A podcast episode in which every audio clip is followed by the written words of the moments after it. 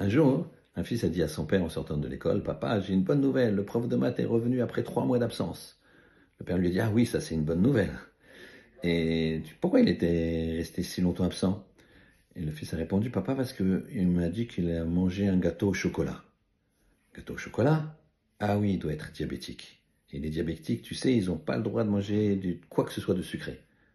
Ben alors pourquoi le prof de maths il a mangé? C'est qu'il est intelligent, c'est un prof de maths. Je dis oui, mais parce que il voit juste le moment présent.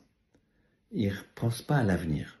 Quand on regarde juste le plaisir du moment présent, ben tu peux être sûr qu'on a tout loupé. Il faut regarder le futur.